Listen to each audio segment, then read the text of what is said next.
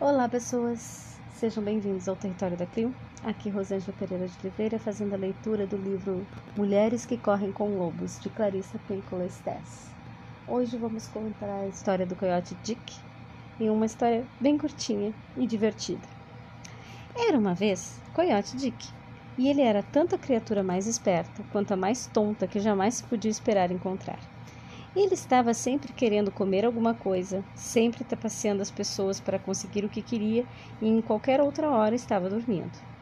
Bom, um dia, quando o coiote Dick estava dormindo, seu pênis ficou realmente entediado e resolveu abandonar Coiote para viver sozinho uma aventura.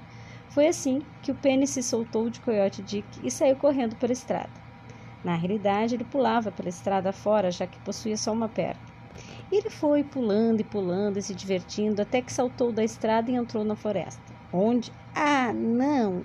Ele pulou direto numa moita de urtigas. Ai! gritou ele. Ai, ai, ai! berrou ele. Socorro, socorro!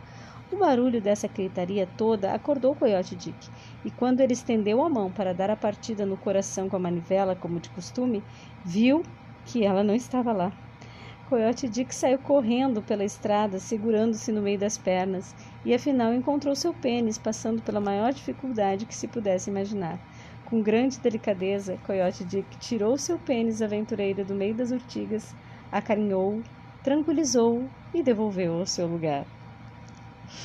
Gratidão pela companhia até aqui. Namastê.